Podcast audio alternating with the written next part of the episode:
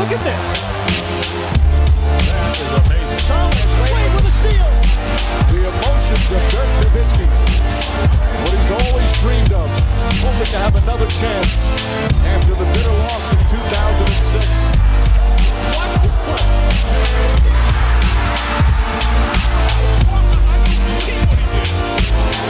That is amazing. Hallo und willkommen zu Gutnext, dem deutschen Basketball-Podcast im Internet.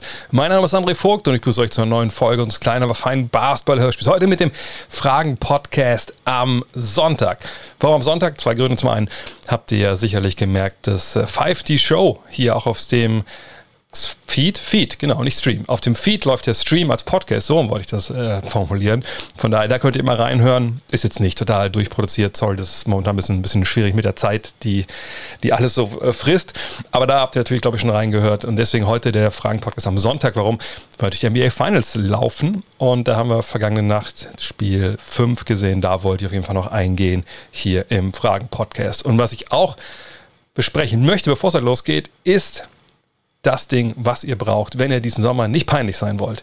Die Rede ist natürlich von manscape.com, zum einen vom Lawnmower und äh, vom äh, Weed, Weed Wacker, also die beiden Rasierer, die die verkaufen. Äh, warum peinlich?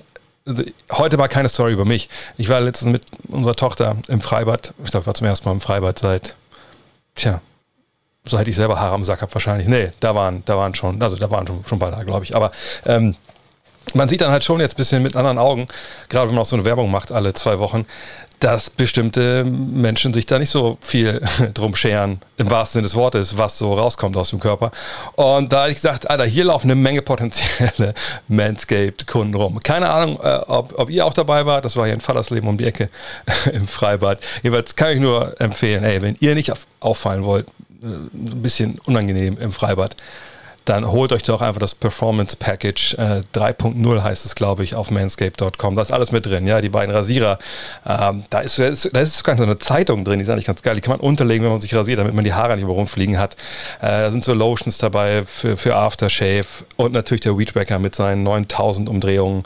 Äh, der Motor, der macht echt, echt Meter da unten weg und es geht echt schnell. Und wie gesagt, alle von euch, die bestellt haben bisher und sich für mich gemeldet haben, gesagt, Alter, mein Leben hat sich verändert keine Sorgen mehr, kein Klopapier mehr am Sack. Von daher manscape.com und mit dem Code NEXT20, also N-E-X-X-T 20 kriegt ihr immer noch Free Shipping und 20% off. Alles, was ihr euch da von den Kollegen gönnen wollt und gönnen, ist da genau das richtige Wort. Die Milwaukee Bucks haben sich auch gegönnt. Äh, ich habe mitbekommen, vielleicht sie führen jetzt die Finals 3 zu 2 an, haben also das erste Auswärtsspiel gewonnen in diesen Finals überhaupt. Und äh, ich weiß nicht, wie ihr es gesehen habt. Ich musste schon ein bisschen überlegen, wann ich das letzte Mal wirklich so oft am Ende einer Partie echt so, oh, oh, oh, geschrien habe. Wirklich, äh, also wirklich, es war krass, diese Szenen, die es am Ende gab, wie viele Big Buckets, wie viele große Plays es gab, jetzt auch an beiden Enden des Feldes. Und am Ende natürlich dann das bessere Ende für Milwaukee. Ähm, da werden wir ja sicherlich morgen dann auch bei 5D Show Teil 5 oder Nummer 5 ganz äh, genau äh, im Detail drüber sprechen. Heute habe ich die Frage von The Dandemy. Warum juckt Clock Management null in der NBA? Phoenix hat noch 18 Sekunden für das Play, in dem Devin Booker da der Ball abgenommen wird, bei 24 Sekunden auf der Shot Clock oder auf der Game Clock und rennt einfach komplett drauf, statt noch 8 bis 10 Sekunden zu warten. Warum? Das braucht ein bisschen Kontext. Ähm, und zwar, ähm, was passiert vor dem Play? Vor dem Play, äh, wenn ihr euch erinnert, haben wir den Fall, dass die Suns extrem gut verteidigen. Äh, sie trappen Chris Middleton links am Flügel relativ weit Richtung Baseline. Und der hat dann nur fünf Sekunden auf der Shotclock äh, und entscheidet sich, nimmt noch ein Timeout. So nimmt dieses Timeout. Und äh, dann hat man ihm noch fünf Sekunden nach dem Einwurf, um zu scoren. Also, und dieses Timeout haben natürlich beide Mannschaften. Also gehe ich davon aus, dass natürlich zum einen die eine Hälfte des Timeouts es darum geht, okay, wenn wir jetzt mal von Phoenix Seite schauen, wie verteidigen wir diesen Einwurf? Ne, also was, haben, was denken wir, was die für ein Play laufen, äh, wo werden sie wahrscheinlich hingehen, etc. pp. Dann ist es aber eigentlich so, ne, bei der Länge der Timeouts, die wir haben mit der NBA und in der Situation, in der man da jetzt ist, dass man eigentlich auch schon bespricht, was man eigentlich macht, wenn man den Ball jetzt bekommt. Ne, und auch, man geht auch in der Regel auf alle Eventualitäten so ein, also die Scoren ähm, oder sie scoren eben nicht, ne, dass man da halt weiß, was man da halt machen möchte. Ähm, in dem Fall scoren sie dann nicht äh, und es, der Ball landet bei Booker und der geht nach vorne und hat auch Zeit, sich das Ganze ein bisschen anzuschauen. Es ist nicht so, dass er jetzt im, im Break äh, reingeht und versucht, irgendwas eins gegen eins zu regeln, sondern ne, er kriegt zwar dann, glaube ich, einen Rebound oder den Pass oder Dreierlinie, dreht sich um und dann ist aber so, dass alle, wie gesagt, schon vor ihm sind. Sprich, ne, die anderen fünf sind da, seine vier sind noch da. Er hat das Matchup, glaube ich, was er wollte, gegen PJ Tucker. Und ich habe mir auch gedacht, okay, die haben noch eine Auszeit. Ähm, warum jetzt nicht nehmen? Ich glaube, dass auch ähm, Gandhi das, glaube ich, auch im, im, Broadcast kurz sagt. Und warum nehmen sie nicht? Ich glaube wirklich, weil Monty Williams sagt, okay, wir haben das besprochen, ähm, wir gehen da rein und versuchen zu attackieren gegen eine eigentlich ja eventuell nicht ganz organisierte Verteidigung, ne, weil die ja auch aus einem Play kommen, wo sie darüber geredet haben. Natürlich zum einen, wie scoren wir jetzt? Und danach, wie verteidigen wir, aber wie verteidigen wir, ne, so 5 gegen 5, du weißt nicht genau, wie kommen die runtergelaufen. Das ist dann ein bisschen schwieriger. So, ne? Klar kann man sagen, wenn du triffst, machen wir das, wenn wir nicht triffst, machen wir das, aber wenn man eben Mannequin spielt ähm, und wie gesagt, es war ein Live-Ball, da hast du dann nicht die großen Anweisungen, die in der Auszeit gibst, sondern hoffst, dass das Training deiner Mannschaft übernimmt und dass die dann ne, die richtigen Matchups finden, etc. pp also denke ich, dass Monty Williams gedacht hat, okay, nee, komm, das ist jetzt ein Live-Ball, wir gehen nach vorne, äh, der Ball ist in, in, den Händen meines besten Scorers, er hat das Matchup, was er will gegen Tucker, ähm, äh, let's do it. Problem ist dann natürlich, dass äh, Devin Booker ähm, ja, über die linke Seite attackiert und dann halt ja, gegen Tucker und dahinter Antetokounmpo läuft. Er hat kaum Passwinkel, wenn ich mich jetzt richtig erinnere. Ähm, und das erlaubt es dann auch Holiday von oben reinzustechen und, und, den Ball zu klauen. Da kommen wir gleich noch zu, ob es ein Foul war oder nicht. Ähm, und der Ball ist weg und das Spiel dann im Endeffekt auch. Das ist nicht richtig gut gelaufen. Ich glaube, das, da muss man kein Experte sein, um das äh, so zu analysieren. Ähm, Wäre eine Auszeit besser gewesen in dem Moment? Ja, denke ich auch. Aber ich, ich, sag, ich kann verstehen, warum man das nicht so gemacht hat. Ist es jetzt so, dass Clock Management null juckt? Nö. Das ist natürlich eine, eine Aussage, die total überspitzt ist und, und, mit der Realität wenig zu tun hat. Ähm, in dem Fall ist es halt so, dass man, was war es, mit einem hinten liegt äh, und mit drei, ich weiß gar nicht genau, ist auch egal in dem Fall, sondern man will halt rein, man will, hat die Hand, hat den Ball in der Hand des besten Spielers, wo man ja gar nicht weiß, wenn ich jetzt tatsächlich eine Auszeit nehme, kriege ich den Ball da wieder hin. Ähm, und dann versuchst du halt da einen guten Wurf rauszuholen. War das gute Entscheidung? Nein. Ich denke auch, dass Booker natürlich auf die Seite drivet, wo, wo Aiden auch steht. Deswegen ist es für Antetokounmpo gar nicht so schwer, da jetzt irgendwie auszuhelfen. Ist jetzt auch nicht möglich, dann einen Pass auf Aiden großartig zu spielen. Es war keine gute Entscheidung, ähm, das so zu machen. Aber es ist nicht so, dass jetzt das Game, äh, das Clock Management da eine große Rolle spielt. Außerdem ist es halt auch so, wenn du in dem Moment, bei dem Spielstand, eine gute Chance siehst und Matchup siehst, was du möchtest, und du hast einen Spieler, der hat auch mit der 40 aufgelegt, ähm, ja, dann gehst du da halt auch hin und lässt halt das auch, den das auch regeln. So. Äh, von daher kann ich da, wie gesagt, bis auf die Tatsache, dass wir eine Auszeit nehmen können an dem, an dem, und dass man halt vielleicht zur falschen Seite gegangen ist, kann ich da jetzt wenig Schlechtes dran finden. Und ich würde schon gar nicht irgendwie versuchen, das irgendwie auf die ganze NBA äh, runterzubrechen. Denn das Ding ist halt, wenn du scorest, ja klar, der Gegner hat den Ball nochmal, keine Frage aber du liegst ja hinten. Du willst ja scoren.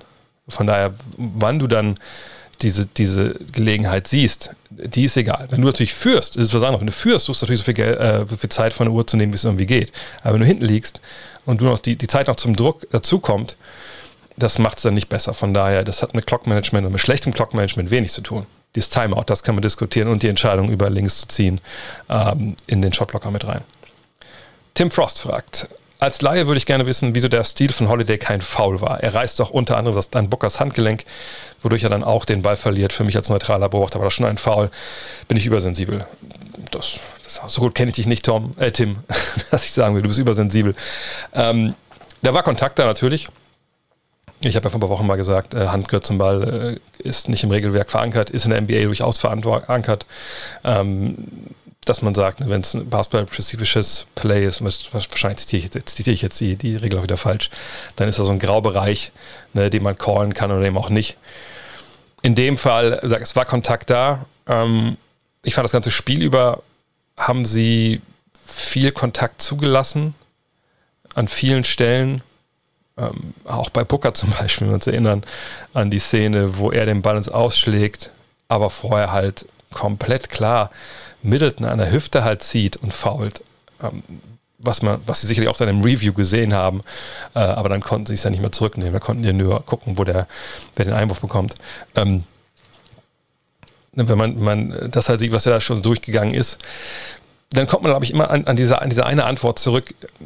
Und, und ich finde, das sollte man eigentlich eher umschiffen. Ne? Was mache ich damit? Also, es sind Playoffs, klar. Ne? Wir reden immer von Playoff-Fouls und in Playoffs wird anders gecallt, bla bla bla bla. Und dann kommst du noch dazu und am Ende des Spiels auch nochmal anders die Regeln äh, ausgelegt werden. Ne? Das finde ich alles, alles im Endeffekt wirklich blödsinnig, wenn ich ehrlich bin. In der perfekten Welt hättest du eine Linie, die ähm, relativ klar ist, die natürlich so ein bisschen anpassen kannst, je nachdem, welche Teams gegeneinander spielen, so und wie so ein Spiel auch vielleicht sich entwickelt und eskaliert oder eben nicht.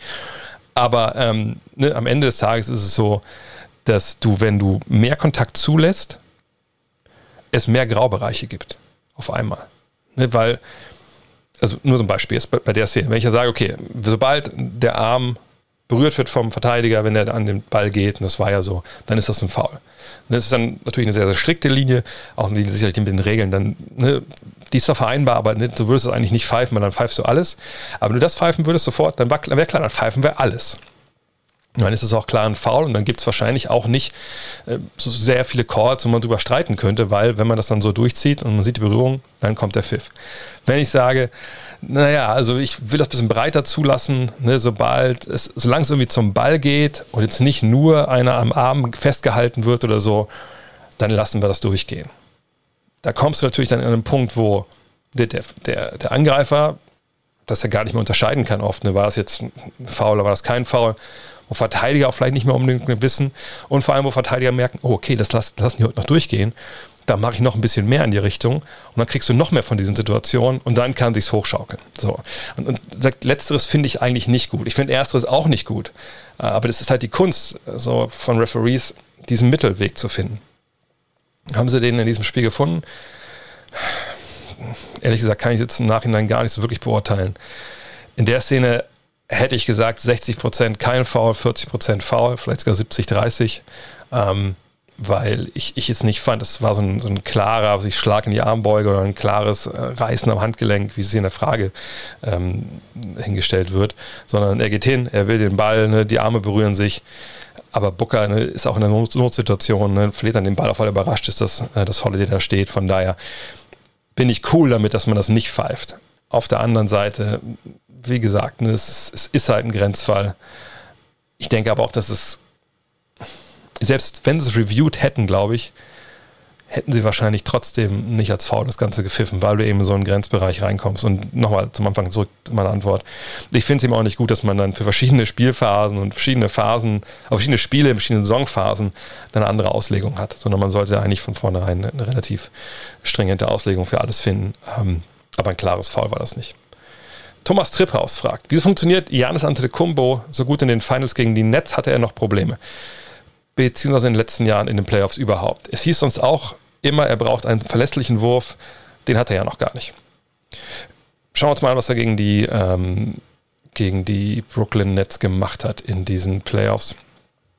Denn das ist ja oft auch so ein bisschen, soll ich das sagen, äh, oft hört man irgendwas und, und man sieht irgendwie die Highlights ne, und hört irgendwelche Leute reden. Ähm, und dann guckt man auch mal auf die Zahlen und man merkt so ein bisschen, naja, haben die Leute vielleicht ein bisschen Blödsinn erzählt oder sich sehr auf einzelne, ähm, vielleicht auf einzelne Szenen fokussiert. Und bei Janis in den sieben Spielen gegen die Nets, da sehen wir 32 Punkte, 13 Rebounds, knapp vier Assists, einen Block, eine Feldwurfquote von 57,4 Prozent, eine Dreierquote von 25,8, eine Freiwurfquote von 48,3% und eine Spielzeit von 40,1 Minuten. Ja, der Wurf ist nicht da, das sieht man auch an diesen Zahlen.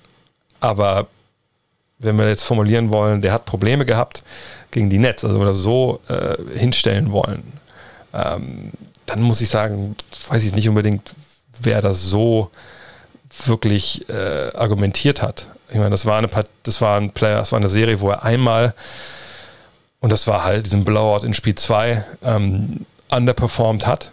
Da hat er 18 und 11 aufgelegt, allerdings auch nur in 30 Minuten. Die anderen Spiele waren 34, 33, 34, 34, 30 und 40 Punkte. Sie haben die Serie gewonnen, ähm, sicherlich gegen einen Gegner, der natürlich äh, gehandicapt war durch Verletzungen. Aber ähm, ich würde nicht sagen, dass Janis große Probleme hatte. Ich würde sagen, die Probleme, die er hatte, war mit seinem Wurf. Ja, und sicherlich in manchen Situationen, dass er das, die nicht ganz gut lösen konnte. Aber alles in allem, ne, das große Bild sich mal anschauen, würde ich sagen, die Brooklyn Nets hatten mehr Probleme mit Janis Antetokounmpo als Janis Antetokounmpo mit sich selbst. Ähm, vergangenes Jahr in den Playoffs, ja, kann man sagen, sind früher ausgeschieden. Ne, und da waren diese Limitierungen, die er natürlich hat, ne, durch den fehlenden Wurf, klar zu sehen. Aber das kommt zu dem zurück, was ich eigentlich jetzt schon seit zwei Jahren, glaube ich, über Janis sage. Ich, natürlich ist das schön, wenn er einen Dreier werfen könnte oder zumindest einen, was ich wichtiger finden würde, ne, einen sicheren Fadeaway äh, von Low Post, äh, einen Jumper aus dem Dribbling oder nach einem Dribbling, sage ich mal, äh, von der Freiwurflinie.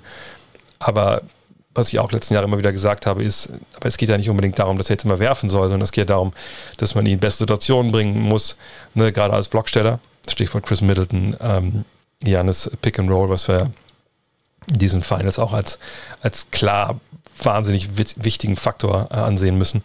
Ähm, und da hat ihn zum einen auch sein Coach, glaube ich, ne, durch die Art und Weise der Plays, die man angesagt. Da hat er sich aber auch selber ne, durch diese Walk-Up-Threes, die er dann nimmt, ähm, wehgetan. Und da sieht man weniger von. Jetzt in Spiel 5 dachte ich schon so, oh, oh, als der allererste Wurf, was glaube ich von ihm dann dieser komische Jumper war, denke ich schon so, oh Mann, ey, das, also das ist es ja gerade nicht. Du musst zum Korb, Alter, du musst Aiton attackieren, versuchen, den rauszubringen. Entweder mit Fouls oder generell, dass er einfach natürlich arbeiten muss und nicht da hinten stehen kann, sich ausruhen, weil der wird auch 40 Minuten gehen. So, und ähm, Deswegen würde ich sagen, Janis ist ein Riesenproblem für den Gegner. Er ist noch längst kein fertiger Spieler aufgrund des Wurfs. Ich bin aber auch der Meinung, dass er nie ein fertiger Spieler sein wird. Aber ist vielleicht auch ganz gut, denn sonst wüsste ich auch nicht, was der Rest der Liga noch machen sollte. Ähm, aber vielleicht nochmal zu, zu diesem Teil der Frage, wo steht, es hieß sonst auch immer, er braucht einen verlässlichen Wurf. Die Frage ist, von wem heißt es das denn?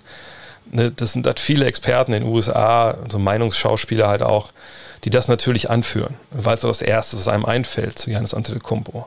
Die machen sich aber natürlich nicht die Mühe, mal ein bisschen genauer hinzuschauen und zu sagen, okay, wie wird er eigentlich eingesetzt? Ne, auch weil sie ihn natürlich in eine Kategorie packen mit LeBron, mit Jordan, keine Ahnung, ja, aber mit Spielern, die eigentlich nicht seine Position spielen. Ne, er ist eigentlich ein Center, der so weit in der menschlichen Evolution fortgeschritten ist, dass er eben auch draußen spielen kann. Aber im also wenn man ihn wirklich mal mit Shaq vergleicht oder mit Elijah oder mit solchen Leuten, ja, dann muss man sagen, äh, oder selbst mit, mit, mit, ja, mit Duncan ist vielleicht schon, naja, Duncan ist, Duncan wäre so das, wo man denkt, wenn er dahin kommt, dann, dann ist die Messe gelesen. Ja, was den besten Power Forward aller Zeiten, wenn man ihn da jetzt reinpacken will, ähm, äh, wenn, er, wenn man ihn so bewerten will irgendwann mal, wenn er so einen Wurf bekommt, eben nicht den Dreier, aber eine Bankshot, Low Post, äh, High Post. So, und ähm, von daher, das sind Meinungen von Leuten, die dafür bezahlt werden, um was zu sagen äh, und die natürlich nicht dafür bezahlt werden, immer was Positives zu sagen und die nicht so weit reingucken. Auch gerade bei ESPN im Sports Talk Radio drüben oder diese, diese Talking Head Shows geht es ja oft nicht darum, welche Analysen anzubieten. Und das wird dann halt Mainstream oder Fans, ne, die halten sich natürlich auch an dem Dreier und dem Freiwurf fest und sehen halt dann nicht, was der Mann, was der Mann kann. Und das ist schade. Nelado 13, der sieht, glaube ich, was er kann. Er fragt nämlich, ist Janis der beste Smallball-Fünfer in der Liga? Ich habe das vor ein paar Wochen mal, ich glaube, war das nicht auch in der Serie gegen die Netz? Mal auf Twitter einfach mal so reingehauen, gefragt. Ich mache mal so einen Spaß mit so ein paar Umfragen oft. gefragt, der wie viel beste Center, oder habe ich gefragt, ist er der drittbeste Center? Ich weiß gar nicht. Was habe ich gefragt, der wie viel beste Center ist Janis Antetokounmpo in der NBA? Ähm, eben genau aufgrund von dem, was da was Nelado hier in der Frage schon andeutet, dass er natürlich in diesen Playoffs ähm, mehr auf die 5 gerückt ist weil Brook Lopez eben klare Probleme hat defensiv, ähm, gerade auch gegen die Suns, gegen diese Guards. Und wenn man dann sieht, was er da macht, dann muss man schon sagen, wow, das ist schon eine Qualität, das, das, die, die bringen nicht viele ne, in, in der NBA auf der Position. Ich würde sagen, dass Anthony Davis bei 100% und fit besser ist. Aber naja, die, die Antwort darauf ist ja schon in der Frage. Äh, fit und, und, und spielbar. Und Anthony Davis ist natürlich was, was wir in den letzten, wie lange ist er jetzt in der Liga? Sieben Jahre, acht Jahre, relativ wenig äh, gesagt haben. So und ähm, von daher, also in, in einem Vakuum würde ich sagen, sagt, AD ist der beste Small Ball Center. Aber äh, in der Praxis glaube ich, also wenn man sieht, wie oft AD verletzt ist und nicht spielfähig ist, dann muss ich sagen, würde ich schon momentan für Janis da stimmen, weil er einfach an beiden Enden des Feldes das überragend macht. Haben wir auch an diesen Playoffs natürlich groß äh, gesehen und von daher, ja, würde ich, würde ich ihm zustimmen wollen. Aber wie gesagt, immer mit der Einschränkung. Anthony Davis ist ähm, nicht bei 100 Prozent. Thomas Scholz fragt, könnte man sich den perfekten Rollenspieler für die Bank backen? Mit welcher Wahrscheinlichkeit käme Cameron Johnson aus dem Ofen? Ich finde, er spielt mit starke Playoffs und bringt von allem etwas mit. Shooting, Defense, Playmaking, Poster-Dunks. Ist er eventuell zu höheren berufen oder ist die aktuelle Rolle genau die, in der solch ein Spieler glänzen kann und seinem Team am besten hilft?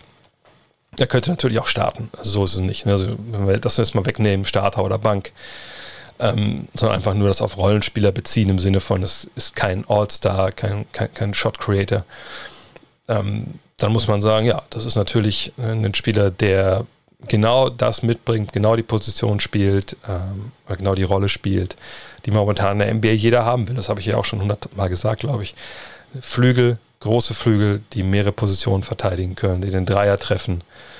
Ähm, Playmaking bei ihm, ja, also ich sage mal so, man, man sieht natürlich da, da Ansätze, ne, das möchte ich gar nicht in Abrede stellen. Jetzt würde ich aber auch nicht unbedingt sagen, dass ich bei, äh, bei Cam Johnson ähm, als erstes, als zweites oder als drittes oder als viertes Mal denke, ach krass, wie, wie viel, äh, wie viel Playmaking der bringt. Der bewegt den Ball gut, ja, ne, das durchaus kann man unterschreiben, ne, dass einer, der, der den Ball weiter spielt, ne, der die Angel vom Laufen hält, aber dass er jetzt quasi so als Shot Creator eingesetzt wird, so im eigentlichen Sinne, ähm, also ne, Ball bekommen, eins gegen eins, Hilfe ziehen, weiterpassen.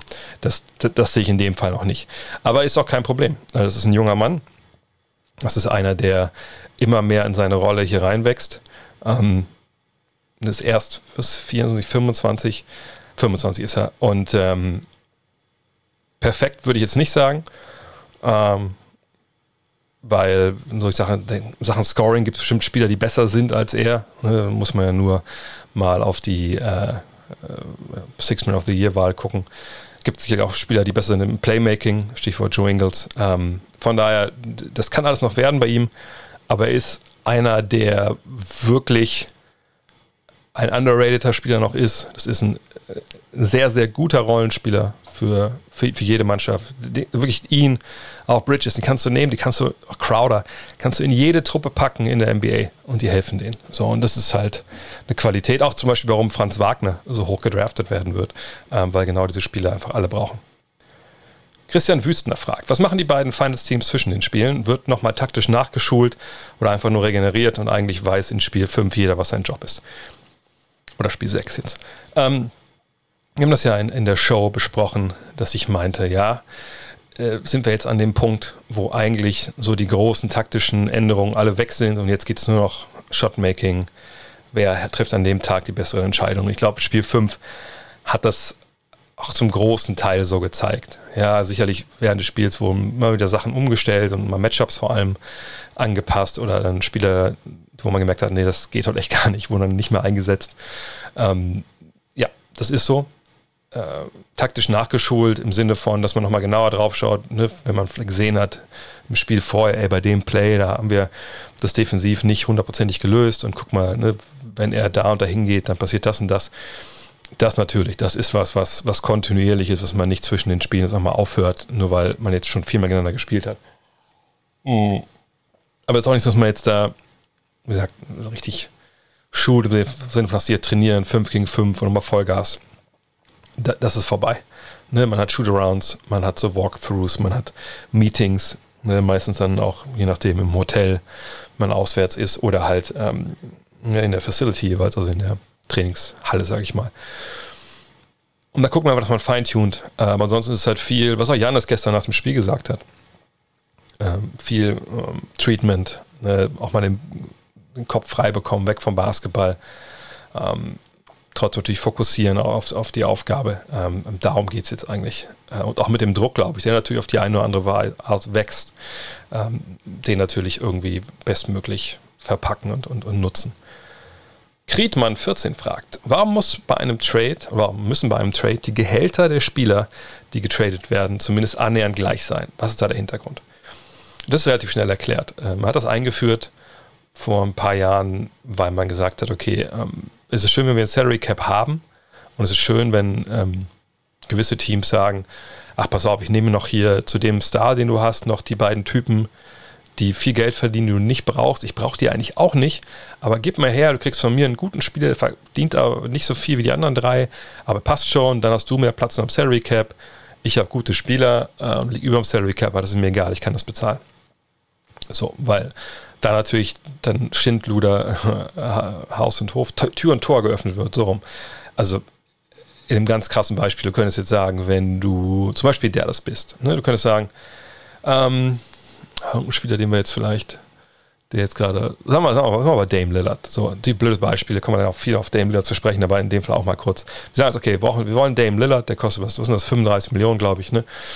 Okay, ähm, ihr wollt Defense, ihr wollt ein bisschen was, was machen, ähm, passt auf, wir haben hier äh, Maxi Kleber kriegt ihr von uns, ihr kriegt ähm, Dorian Finney-Smith, sind wir bei 13 Millionen, da habt ihr zwei Mann, die, die, schon mal verteidigen können. Und jetzt nur für Shits und Giggles, sagen wir mal, Tim Hardaway Jr. Ähm, hätte noch Vertrag, sehe ich 15 Millionen. Hier, habt ihr alles zusammen, das sind dann 20 Millionen. Äh, nee, das ist richtig, 29. Das würde sogar fast noch passen. Egal, sagen wir mal, ihr kriegt Tim Hardaway Jr. und ihr kriegt Dorian Finney-Smith für 19 Millionen, wir nehmen die 35 Millionen, dann passt das. So. Sowas will man natürlich, da, da möchte man einen Riegel vorschieben. Einfach, dass Big Market Teams, die Luxussteuer bezahlen können, sich halt das Team vollpacken mit, mit überbezahlten Spielern, äh, aber dafür eben einfach Spieler abgeben, die wenig Geld verdienen, vielleicht auch nicht die Qualität haben. Deswegen macht man das. Ist das ein Allheilmittel? Nein, das haben wir natürlich schon gesehen. Ne? Also Big Market Teams haben natürlich immer einen Vorteil, wenn es darum geht, wenn sie Veteranen für ein Minimalgehalt anheuern wollen. Aber es gibt eben auch keine Lösung, ähm, dass man jetzt hingeht und sagt, man hat wirklich 30 Teams, die alle die gleichen Voraussetzungen haben. Ähm, man hat in den vergangenen Jahren viel getan für die kleinen Teams, auch die Restricted Free Agency eingeführt etc.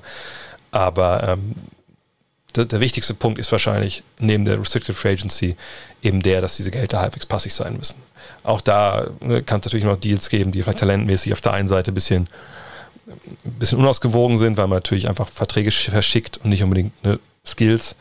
Da kann man dann noch Draftpicks draufpacken, aber es ist ein Schutz für die, für die kleineren Teams. NBA for My Heart fragt, was sagst du zu der ganzen Dame Lillard-Thematik? Bleibt es deiner Meinung nach, bleibt er deiner Meinung nach in Portland sucht er sich ein anderes Team, mit dem er die Meisterschaft angreifen kann? Ich habe die Frage mal reingenommen, ähm, obwohl, naja, eine Frage kann eigentlich falsch sein, aber das, was in der Frage hier angedeutet wird, ist halt falsch. Einfach um das nochmal klarzustellen. Also, Damon Leonard, erstmal muss man sagen, ne, er hat jetzt dementiert gesagt, nee, also Trade fordern, also sorry, das habe ich, hab ich nie gesagt, ähm, ne, das, das, stimmt einfach nicht, die, diese Berichte, die es da gibt. Ähm, hat aber gleichzeitig gesagt, ich muss mir jetzt mal, ich, hab, ich bin noch nicht klar geworden, was ich möchte in meiner Zukunft und das muss ich jetzt mal schauen und dann rede ich mit dem Team und den, den Verantwortlichen und dann schauen wir weiter. So, also eigentlich dementiert und dann direkt nicht dementiert, dass das passieren könnte. Ähm, und das ist ja auch okay. Das kann er durchaus so sagen, soll er auch so sagen. So. Jetzt kommen wir aber zu dem Punkt, den zweiten Teil dieser Frage, weil das ist einfach falsch. Und jetzt weiß ich nicht, ob das falsch formuliert war oder ob einfach hier in dem Fall das nicht ganz verstanden wird, was, ähm, wo das Problem ist, so, ne? für Damon Lillard. So. Und zwar, Damon Lillard hat Vertrag. In der kommenden Saison äh, sind es knapp 40 Millionen, dann sind es 43 Millionen knapp, dann 47 Millionen, dann eine Spieleroption über 49 Millionen. Und wenn ihr jetzt mitgezählt habt, dann wisst ihr, okay, also er kann frühestens aus seinem Vertrag aussteigen im Jahr 2024, sprich in drei Jahren. Und das ist in der NBA eine Ewigkeit. So. Ne, er ist, 31, ne, okay, dann ist er zu dem Zeitpunkt dann in drei Jahren 34. Das ist, dürfte noch okay sein, glaube ich, mit, mit, dem, was er bringt. Aber ne, das sind drei Jahre, in denen er fordern kann, was er will. Wenn sein Team sagt nein, oder wenn er sagt, ey, ich will aber zu den, das ist ja ein halbwegs realistisches Ziel nennen, wartet mal, ich will zu den Miami Heat. Und Portland sagt, okay, aber wir wollen nicht Tyler Hero, Goran Dragic, Precious Chuva und André Godala. Wir wollen die einfach nicht. Das, das, das, das, das Paket bringt uns nicht weiter. So. Dann kann natürlich sein Agent hingehen und nach anderen Trades suchen und vorstellig werden bei den Trailblazers. Und natürlich kann Lillard was wollen oder nicht wollen. Aber am Ende des Tages ist er unter Vertrag und hat damit überhaupt, und ich sage es nochmal in aller, aller Klarheit, er hat 0,0 Einfluss darauf, wo er hingeht, ultimativ. Natürlich kann er sagen, ich will nicht nach Indiana. Und wenn Portland dahin trade, kann er sagen, okay, ich spiele hier nicht. Das kann er natürlich machen. Dann würde er wahrscheinlich im kommenden Jahr sein, sein Geld nicht bekommen, ähm, ne, solange er halt da versucht, sich wieder rauszu, rauszusitzen. Ne, äh, natürlich kann man solche hässlichen Sachen äh, forcieren und das gab es auch schon in der Geschichte der NBA, aber ähm, also er hat einfach eigentlich keine Handhabe. Wenn er irgendwo hingeschickt wird, dann liegen seine Rechte da. Und wenn er irgendwo in der NBA Basketball spielen will, dann ist es eben da, wo er hingetradet wird und, und, und nichts anderes. Das muss nochmal ganz klar gestellt werden. Es ist nicht der Fall von Paul George, es ist nicht der Fall von Kawhi Leonard, nicht der Fall von Camelo Anthony, von Spielern, die in der Saison ne, drauf, also vor ihrem Trade äh, Free Agents werden und die da Druck ausüben können und sagen, ich möchte da und dahin, hier ist meine Liste. In der Situation ist Damian Lillard einfach nicht. So. Kann es jetzt sein, dass ähm, Team und Spieler, wenn er denn sagt, äh, das war jetzt eine gute Sache so, die Jahre, hatten einen guten Run, aber ich habe in neun Jahre die Knochen hingehalten, wir haben immer noch kein Meisterschaftsteam. Er hat selber gesagt, ein neuer Trainer macht uns nicht zum, zum Titelfavoriten. So, ne, was sind denn eure Pläne für den, äh, für den Neuaufbau? So, äh, ne, also wenn er jetzt sagt, ne, ich, ich will doch gerne hier weg, macht das bitte möglich und man einigt sich darauf, dann kann natürlich zusammen geschaut werden. Sein Agent, ne, Neil O'Shea, der Manager, können den Markt sondieren. Dann kann man zusammen äh, eine gute Lösung finden. Nur im Zweifel, wenn die Trailblazers denken, der Deal, den wir hier haben, das ist der beste Deal, den wir machen können. Und die Gegenseite ja, sagt ja, wir machen diesen Trade. Dann können sie natürlich Dame Lillard informieren und sagen, pass auf Dame, wir haben dieses Paket hier. Ähm, das werden wir durchziehen. Ähm, wir wissen, du möchtest das vielleicht nicht, aber wenn dein Agent nicht in den nächsten 24 Stunden uns einen anderen, geileren Deal bringt, dann gehst du nach Indiana, dann ist das halt so. so. Von daher, ähm, ne, das muss man ganz klarstellen, er hat keine Power, er hat keine No-Trade-Klausel, gar nichts. So. Von daher, was ich zu der ganzen Thematik sage, ist, wenn er weg will, kann ich ihn vollkommen verstehen. Er hat neun Jahre da Vollgas gegeben, war super loyal, ähm, hat viel mitgemacht. Ne, es war jetzt auch nicht so, dass es ein Trümmerhaufen war da in, äh, in Portland. Im Gegenteil, ne, man hat Western Conference Finals in einem Jahr mal gespielt. Aber man muss auch ganz klar sagen, man war nie wirklich Titelfavorit. Ne, das, das wäre auch, also wenn man das behauptet hätte in der Zeit, als die Golden State Warriors die Warriors waren, naja, dann hat man vielleicht die Realität auch nicht so wirklich klar wahrgenommen. So. Und äh, er hat in geilen Teams gespielt, er hat geile Erfolge gefeiert, er hat geile Playoff-Serien gewonnen für sein Team. Aber ne, das ist eine Mannschaft, die so äh, strukturell mh, mm, fehlerhaft war, gerade natürlich mit diesen beiden ultra offensiv starken äh, Leichtbauguards, die aber defensiv eben so angreifbar sind. Das ist nicht nur McCollum, das ist er natürlich auch. Äh, das ist dann gepaart mit einer ja, Frontcourt-Problematik, Sachen Defense, Stichwort Enes Kanter. Da ging einfach nicht mehr. So, wenn er jetzt weg wollen würde, kann ich nachvollziehen. Äh, man hofft, dass es nicht hässlich wird. Äh, aber es ist nicht so, wie gesagt, dass er, dass sie ihn traden müssen. Schon gar nicht irgendwo hin, wo er hin möchte. Äh, und wenn jetzt Fans kommen und sagen, du, du bist so illoyal, unloyal, äh, was willst du weg hier? Ja, das ist dann wieder so eine Fansicht, wo man einfach sagen muss, ja, es ist echt bitter, dass diese, die, diese Millionäre einfach immer weg wollen und, und, sich traden lassen wollen. Die Teams sind wirklich die einzigen, die loyal sind, weil die haben noch nie irgendjemand getradet, der nicht weg wollte von der Mannschaft. Ich hoffe, ihr, ich hoffe, ihr versteht die, die Ironie, aber ich habe ein gutes Gefühl. Thomas Möverstetten. Die Celtics haben nach dem Abgang von Kemba Walker sicherlich Nachholbedarf auf der 1. Welchen der folgenden Spieler siehst du am passendsten und realistischsten? Mike Connolly, Kyle Lowry, Bradley Beal Damon Lillard. Für die letzten beiden müsste man sicherlich eine Menge abgeben. Ich denke, dass keiner von denen realistisch ist, wenn ich ehrlich bin. Ähm, ich glaube, Mike Conley wird in, in, Utah verlängern, auch weil Utah und die Situation von Utah und ihm ist eigentlich eine Dennis Schröder LA Lakers Situation, heißt, wenn man ihn gehen lässt, findet man auf gar keinen Fall ähm, einen adäquaten Ersatz. Oder es ist sehr, sehr schwer. Natürlich kann es immer sein, dass man irgendwie, ähm, dass man irgendwie einen äh, Mid-Level-Exception-Spieler findet oder sowas. Oder natürlich ein Veteran, der für ganz, ganz wenig Geld anheuert. Aber das, das sehe ich eigentlich nicht. Das sehe ich wirklich nicht. Ähm, von daher, Conley wird in Utah bleiben, bin mir relativ sicher. Kyle Lowry hat, glaube ich, so viele Angebote diesen Sommer. Ich glaube nicht, dass sie da wirklich in der Situation sind, ihn zu überzeugen, weil das ist ja auch die Problematik rund um den Trailblazers Trade, den haben wir, äh, genau, dem Lillard Trade eventuell nach Boston, aber auch in der Show besprochen. Ne, wenn er da hinkommt, dann wird sicherlich Jalen Brown weg sein. Du hast du Tatum und Lillard und das ist dann wahrscheinlich, und Al Horford natürlich noch, aber das ist wahrscheinlich ein bisschen wenig. Ähm, wenn man jetzt wüsste, vielleicht, dass Brown und Smart dafür nach Portland gehen müssten. Platz in einem Salary Cap haben sie jetzt auch nicht so wirklich. Von daher, ähm, ich sehe das nicht. Also ich sehe weder Conley noch Lowry und Beal und Lillard. Gut, das wären dann halt Trades, wo wahrscheinlich Brown und ähm, Smart, denke ich mal, weg müssten. Äh, Beal und Tatum sind tight, keine Frage. Hat man auch wieder am Team USA gesehen. Da kommen wir beide aus St. Louis. Aber ich denke, diese beiden Trades sind auch nicht wirklich realistisch. Äh, von daher, ich glaube, ich würde mich sehr wundern, wenn wir einen von diesen vier Namen bei den Celtics sehen. Dass sie Nachholbedarf haben auf der Eins ist klar, aber ich glaube nicht, dass eines von, einer von diesen vier Namen werden wird.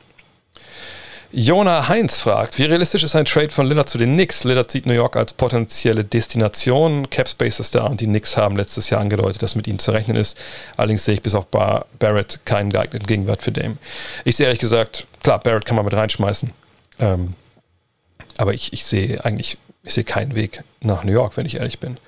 Äh, Capspace spielt in dem Fall eigentlich keine Rolle, wenn wir ehrlich sind, denn ähm, also er ist ja kein Free Agent, ne? wie eben erwähnt, er hat noch drei Jahre Vertrag. Sicherlich kann man ihn, könnte ihn aufnehmen, also man müsste jetzt nicht das gleiche Gehalt ähm, rüberschicken, ne? weil man eben unterm Salary Cap liegt. Das wäre hier ein Vorteil.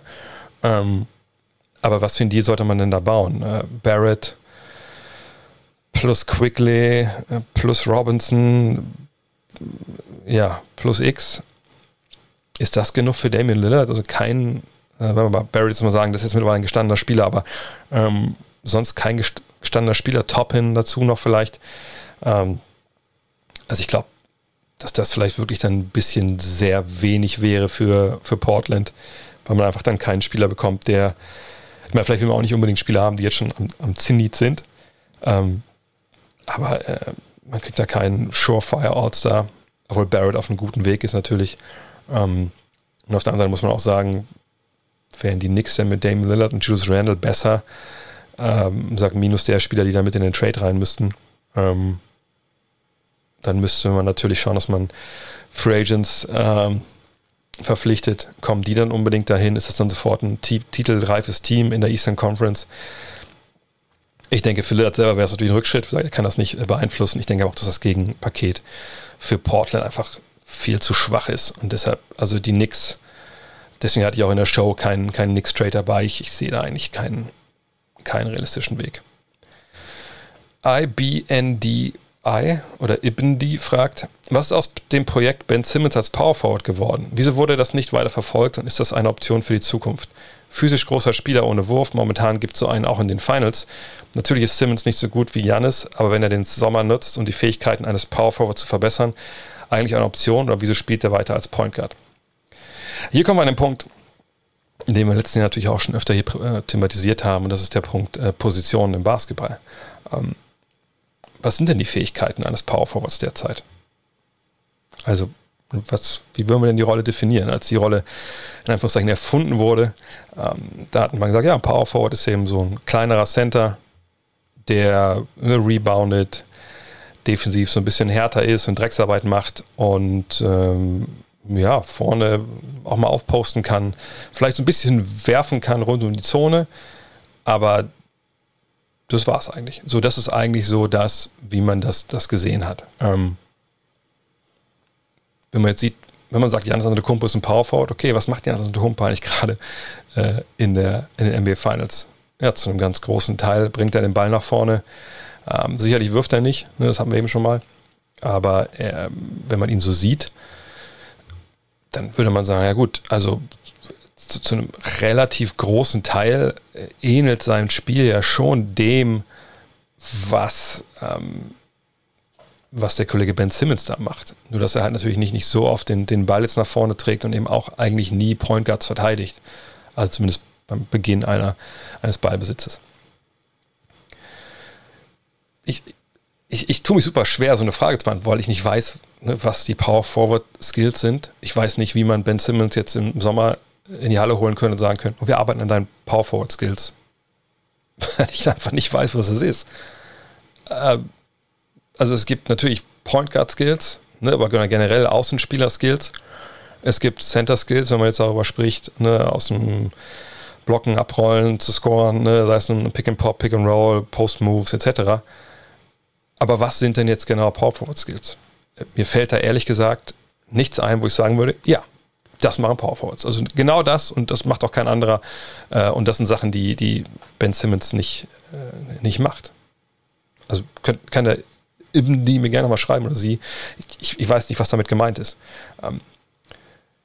Geht es darum, dass man ihn nicht mehr am Ball haben will? Also, das ist eigentlich, was mir jetzt einfällt, wenn man sagt Point Guard, Power Forward, Ben Simmons. Also, dass er nicht den Ball nach vorne bringt, sondern als Power Forward abseits des Balles spielt. Da muss ich sagen, das ist somit die schlechteste Idee, die man haben kann, wenn es um Ben Simmons geht. Weil, ne, wenn wir da auch mal einen Vergleich ziehen mit, mit Janis, Janis ist natürlich nochmal eine Ecke größer als er. Er ist jemand, der ähm, extrem mit dem Drive attackiert. Er ist jemand, der, der im Post Sachen machen kann. Ähm, und ich würde auch sagen, dass er auch ein bisschen athletischer ist, obwohl das gar nicht so sehr ins Gewicht fällt, denke ich.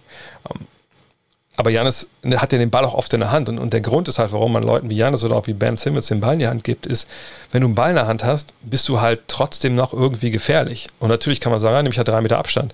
Ja, viel Spaß, die Andre Ayton mit den drei Meter Abstand gegen Janis Antetokounmpo. Dann kommt er auf dich zu macht einen Eurostep und geht rechts oder links vorbei. Und die Chance, dass du einen Foul bekommst und sogar einen End sind relativ hoch. Ähm, eben weil er diese, diese Landebahn hat, wo er dann starten kann. Oder die Startbahn, soll ich vielleicht lieber sagen. Also, ne, wenn ich Ben Simmons nicht den Ball in die Hand gebe, dann kann sein Verteidiger sich immer in die Zone stellen oder an die Zone stellen, ne, 2,9 Sekunden in die Zone, äh, stellt über anders äh, Wege zu, vor allem natürlich bei Joel Embiid, wenn der irgendwie einen Low Post will. Ähm, er ist null gefährlich. Du spielst im Endeffekt dann 4 gegen 5 im Angriff. Meine, für meine Begriffe, perfekt wäre es für Simmons, wenn er in, in so einer ähnlichen Offense spielen würde wie in Milwaukee, habe ich auch schon vor ein paar Jahren mal gesagt. Ne, ich, ich, also ich denke schon, dass Janis der klar bessere Spieler ist, so, ähm, weil auch vorne einfach ähm, da schon mehr gezeigt hat. Auf der anderen Seite kann ich mir gut vorstellen, dass wenn äh, Ben Simmons in einem Team spielen würde, ohne Center, der viel am Brett steht, dass er dann mit Shootern draußen ne, mit seiner Athletik halt, ähm, mit dem Push, den haben wir auch schon gesehen in den Zeiten, wo ein Beat verletzt war, dass er da eine Menge machen könnte. Weil er viel Platz hat, genau für solche Szenen, die ich gerade beschrieben habe. Ne? Eins gegen eins, Eurostep, reingehen, rauspassen, all die Sachen. Ist er dann aber ein Power Forward, wenn da vielleicht äh, drei Guards um ihn rumstehen und ein Center, der wie Brook Lopez Dreier schießt? Oder ist er dann eigentlich ein, ein Point Forward, was also das Mittelding wäre.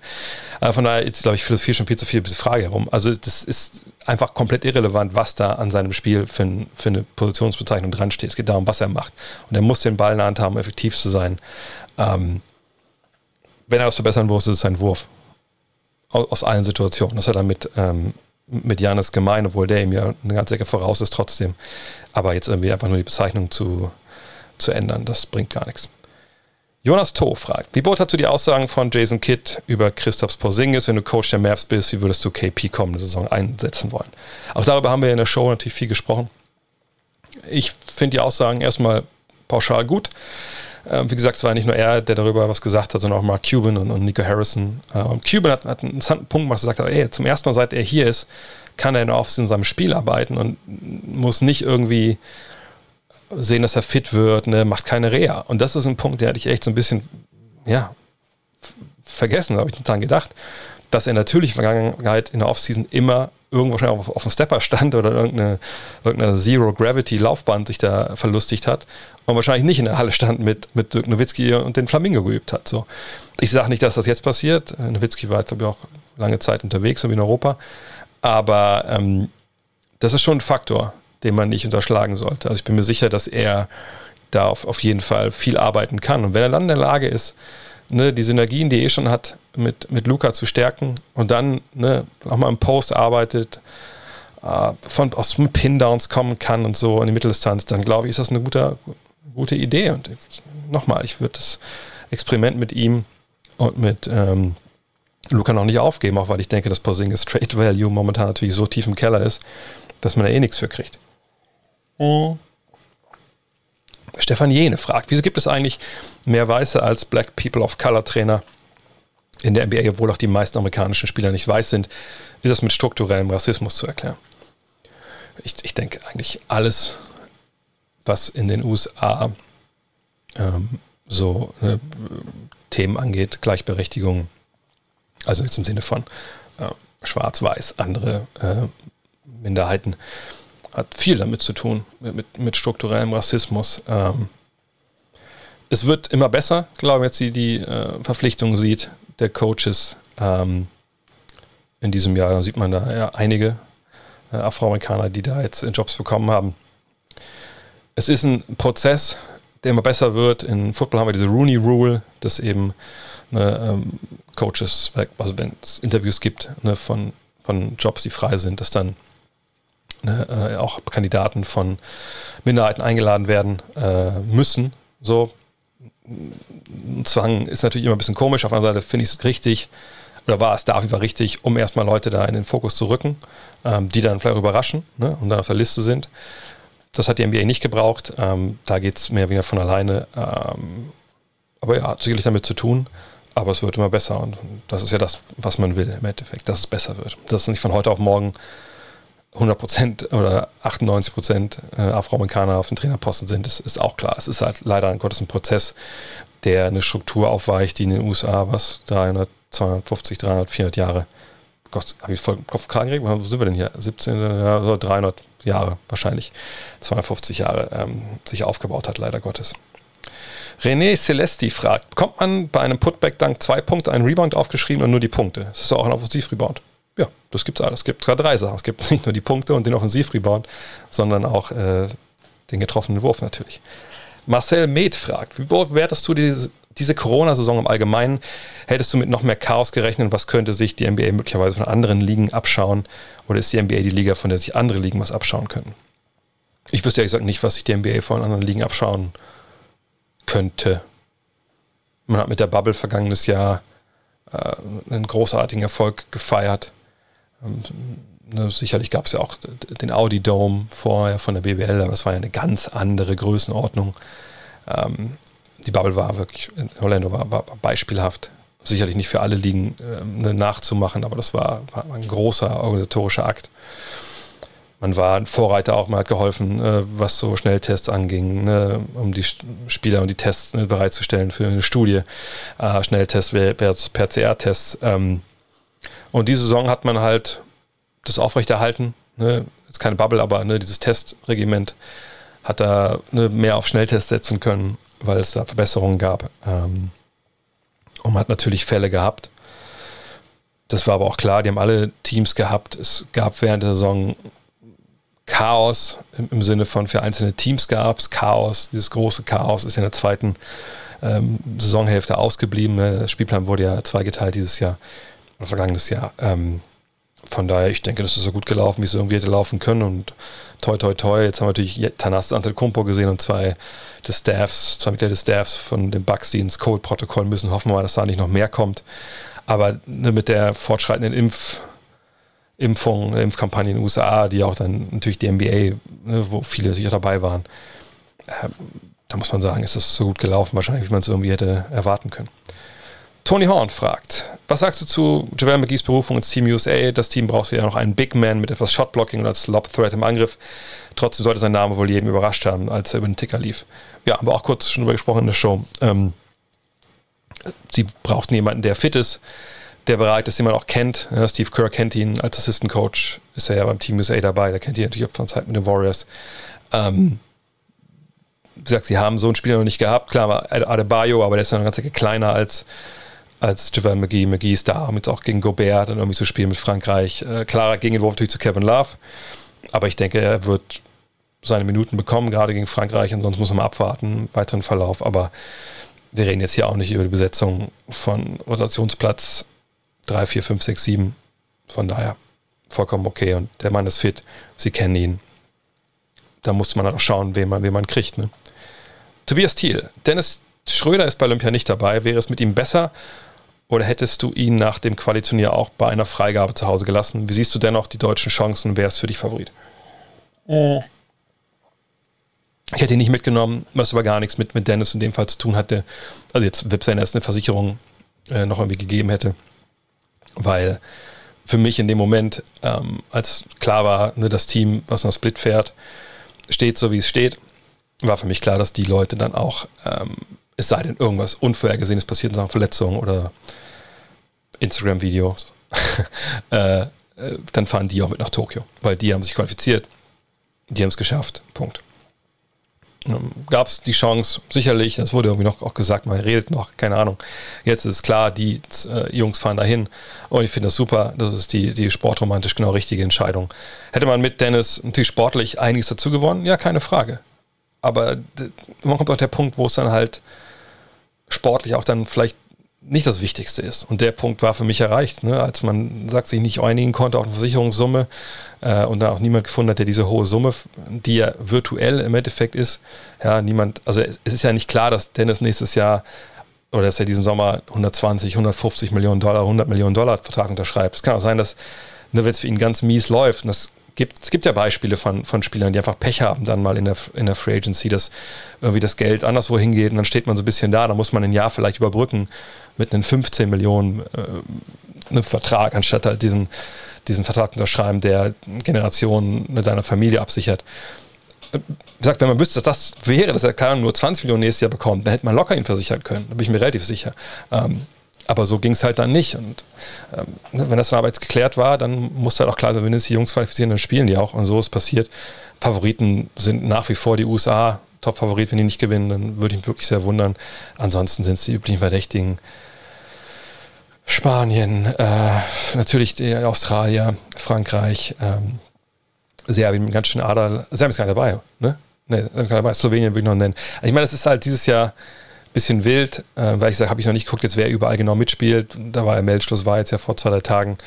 Und dann ist es halt so, dass man ab dem Viertelfinale äh, wird es ja ausgelost, wer dann gegen wen spielt. Von daher gibt es auch jetzt nicht so einen Weg, den man schon mal skizzieren kann ins Finale. Und ich glaube, dieses Olympiaturnier wird ziemlich wild werden, was so Upsets auch, auch angeht. Aber ich würde mich, wie gesagt, sehr wundern, wenn Team USA das nicht gewinnt. Michael Krause fragt zur Five, Five the Show. Du sagst oft, dass über die Show das Mac gerettet werden soll. Was muss dafür passieren? Reichen die ca. 10.000 Views pro Show da aus? Ähm, Jein, also das ist jetzt nicht so, dass dieses erste Format ne, im Digitalbereich äh, über alles entscheidet.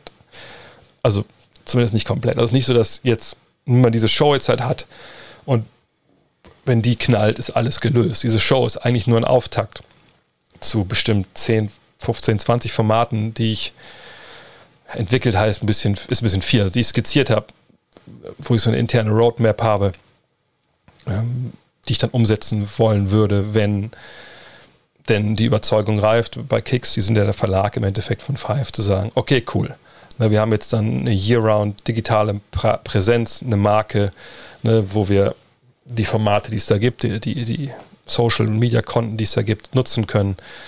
Für natürlich ne, Werbung. Ne. Ohne Werbung gibt es keine Zeitschrift, ohne Werbung ähm, gibt es äh, kein, kein Medienangebot von einem ja, professionellen Medienanbieter irgendwo. Das gilt nicht nur für Five, das gilt für alle. So, ähm, ist aber schon klar natürlich, dass die Show muss funktionieren. Wenn, weil, ich meine, klar mache ich digital Inhalte, ich mache einen Podcast, ne, das mache ich auch schon ein bisschen länger, das weiß man, dass das, dass das funktioniert. Aber um wirklich zu überzeugen, dass jemand Geld dafür gibt, ähm, ne, für noch eine Zeitschrift, die, klar, eine defizitär war, ähm, dann muss man erstmal zeigen, dass man das kann, dass es sich das, dass es ein Plusgeschäft ist, was man da im Internet macht. So. Und Views sind eine tolle Geschichte, gar keine Frage. Ne, da kommen nicht nur die Views auf, auf YouTube dazu und äh, auf Twitter, sondern auch als ne, die Podcast-Abrufe. Das ist ja alles irgendwie erstmal äh, als eins zu sehen. Aber du kannst die, die, die meisten Views aller Zeiten haben. Ne? Wenn du A jetzt nicht das auf YouTube irgendwie monetarisieren kannst. Und das können wir in dem Fall halt in der Regel nicht, weil wir Bewegtbild aus NBA-Spielen benutzen. Und dann wird das geflaggt und dann heißt es, okay, das kann nicht monetarisiert werden, beziehungsweise da kann man zur Werbung draufschalten, aber das Geld bekommt dann die NBA. Ähm, ne, dann hast du ja als Verlag davon nichts. Äh, und das andere ähm, ist eben dann ne, diese Codes, die wir da haben. Also ne, 520 für alle, in, also alle Produkte, die es auf 5mac.de gibt, ne, diesen Code und dem Puma 20 jetzt noch bis, bis heute war es, glaube ich, bis Sonntag, auf alle Puma-Produkte bei Kicks.com. Ne, da muss es halt auch funktionieren. Die Views müssen kommen und müssen dieses, heißt es Conversion, glaube ich. Ne? Das muss es halt konvertieren können in, in Abverkäufe. So. Und ich weiß nicht, wie, ob es da eine Grenze gibt, ab der gesagt wird, okay, wenn das so, wenn das eintritt, dann, dann, dann gibt es Five wieder, keine Ahnung. Da werden wir zusammensetzen nach, den, nach meinem Urlaub. Ja, am nächsten Freitag fahre ich dann in Urlaub.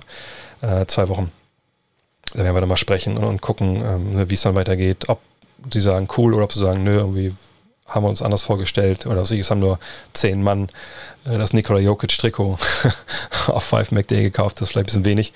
Ähm, von daher müssen wir abwarten. Also ne, da gibt es jetzt, also ich bin jedenfalls, ich weiß nicht, ob es da welche, mir wurde nicht kommuniziert so. Ich, ich, ich weiß nicht, ich bin wohl nicht kommuniziert, wo da so, so eine Threshold, so eine Grenze ist, ab wann es halt wieder läuft. Keine Ahnung. Ich denke, das ist auch ein Prozess, der, der schleichend ist. Ich stehe immer quer bei Fuß, wenn es funktioniert, dass wir dann ne, vielleicht zur nächsten Saison dann die Preview machen können. Ist ja gar nicht mehr so lange hin, ähm, dass die nächsten Formate dann kommen, ne, auf, die nicht dann alles Video-Live-Shows sind natürlich. Ähm, hoffen wir. Wenn es nicht passiert, dann tja, mal schauen. Moses fragt, gibt es eine Franchise, bei der Spiele gucken emotionaler ist als bei anderen? Also wahrscheinlich für mich, wo ich zum Beispiel aufgeregt bin oder richtig mitfiebere. Wenn ja, wie schwer ist neutrales Kommentieren in solchen Fällen? Nö, ach, nö gibt's eigentlich nicht. Aufgeregt, wenn ich ehrlich bin, bin ich bei der Sonne eigentlich nie. Ähm, dafür sind die Abläufe jetzt viel zu bekannt. Man hat es zu oft gemacht. Äh, irgendwie bin ich da auch ziemlich kalter Fisch. Ähm, auch weil man, glaube ich, jetzt, also ich will nicht sagen, ich habe alles erlebt, ne, alle Situationen, äh, äh, Fragen irgendwie aus dem Nichts oder so, auf die man jetzt eine Antwort finden muss, ad hoc. Ähm, sondern nee, das ist, glaube ich, alles das habe ich alles schon mal gemacht und das passt dann auch alles. Das war jetzt auch ist mein fünftes Jahr, wie ich das jetzt mache. Ähm, und ich habe, wie gesagt, kein Favorite Team. Ähm, eins, was ich nennen könnte, war, glaube ich, im, vor, vor drei Jahren, vor vier Jahren, ne, damals das Spiel Oregon gegen Michigan, wo, wo Alex Stüter und ich das kommentiert haben. Äh, klar, mit Moritz Wagner immer dabei war, wo man schon dachte, ach Mensch, komm, geil, wenn sie das schaffen. Ähm, aber ansonsten ist da ehrlich gesagt nichts. Ich weiß nicht, wie es jetzt wäre, wenn man jetzt Dirk Nowitzki kommentieren würde äh, in den Finals oder so, dann wäre es vielleicht ein bisschen anders. Aber ähm, nee, ehrlich gesagt ich, bin ich zu alt, um wirklich emotional zu werden. Emotional werde ich wirklich nur beim Fußball, wenn der VfL spielt. Ansonsten, ansonsten ist da relativ wenig los. Ja. Jean Kaname fragt, wie funktioniert das am besten mit dem Jetlag von den Staaten nach Deutschland? Von Europa dorthin ist ja easy, andersherum eine totale Qual. Wie hast du es am besten in geschafft? Komische Frage, weil ich, wir können ja alle nicht nach USA fliegen, gerade was echt bitter ist. Also wenn ich jetzt irgendwie auf Finals sehe, dann blutet einem echt das Herz. Ähm, das ist richtig. Also meine, das rüber zu fliegen ist relativ easy. Dann pennt man halt vielleicht ein bisschen im Flieger oder man äh, pennt am Tag, äh, wenn es geht, am Tag davor irgendwie weniger, dass man dann im Flieger, wie gesagt, ein bisschen, bisschen relaxter ist. Ähm, zurück ist halt so blöd, wenn man ankommt, in der Regel morgens und dann ist man den ganzen Tag da, wenn man dann nicht im Flieger geschlafen hat, das ist natürlich dann bitter. Von daher ist eigentlich die beste Idee zu sagen, den Abend, bevor man fliegt, geht man halt richtig steil. Also wirklich ein ne, bisschen länger aufbleiben, spät erst packen meinetwegen, ne, dass man wirklich so erst um drei oder vier ins Bett geht, wenn man das hinbekommt. Auf der anderen Seite, wenn was so ist, dass man rüberfliegt nach Hause und man, man schläft gar nicht, man muss es irgendwie schon schaffen, finde ich, so ein bisschen äh, wach zu bleiben. Ich habe es aber auch, auch angewöhnt, nach einer Zeit zu sagen, okay, komm, dann lege ich mir mittags mal zwei, drei Stunden hin und dann ist es halt bitter und dann bin ich beleiern, wenn dann der Wecker klingelt. Aber dann gehe ich halt abends um sieben ins Bett und wenn ich dann morgens um fünf wach bin oder so, dann ist es halt so, dann fange ich den Tag ein bisschen früher an. Nach drei, vier Tagen ist es eigentlich auch gegessen. Von daher, es ist jetzt nicht so wild, wie es, wie, wie es eigentlich ist, denke ich. Das, das kriegt man schon, schon ganz gut hin. Aber ansonsten durchmachen, schön trinken, je nachdem, wie ihr drauf seid. Ähm, und dann einfach im Flieger pennen, das ist das Beste. In diesem Sinne, das war's für heute mit dem Fragen-Podcast. Morgen gibt's 5D Show Teil 5. Da sprechen wir natürlich darüber, was in Spiel 5 der Finals passiert ist. Und wir blicken voraus auf Spiel 6. Das werde ich kommentieren auf The Zone, dann auch in der Nacht von Dienstag auf Mittwoch. Ähm, ja, und wenn ihr auch Five und so helfen wollt, keine Frage, 5mac.de, da die Produkte mit 520 gibt es überall 20%. Das würde mich freuen. Und wenn ihr sagt, ey, ich brauche noch ein T-Shirt hier von das Ghetto Blaster T-Shirt von, von Gut Next, oh, da müsst ihr euch ein bisschen beeilen, weil bis Mittwoch, Donnerstag schicke ich noch alles raus. Bis Donnerstag, Freitag muss, fahren wir dann Urlaub. Ähm, von daher äh, drayvogt.de, da findet ihr die guten Sachen. Bis zum nächsten Mal. Macht's gut. Noch schönen Sonntag. Euer André. Hello. Look at this. That is amazing. Thomas Wade with a steal. The emotions of Dirk Nowitzki. What he's always dreamed of. Hoping to have another chance after the bitter loss in 2006. Watch play.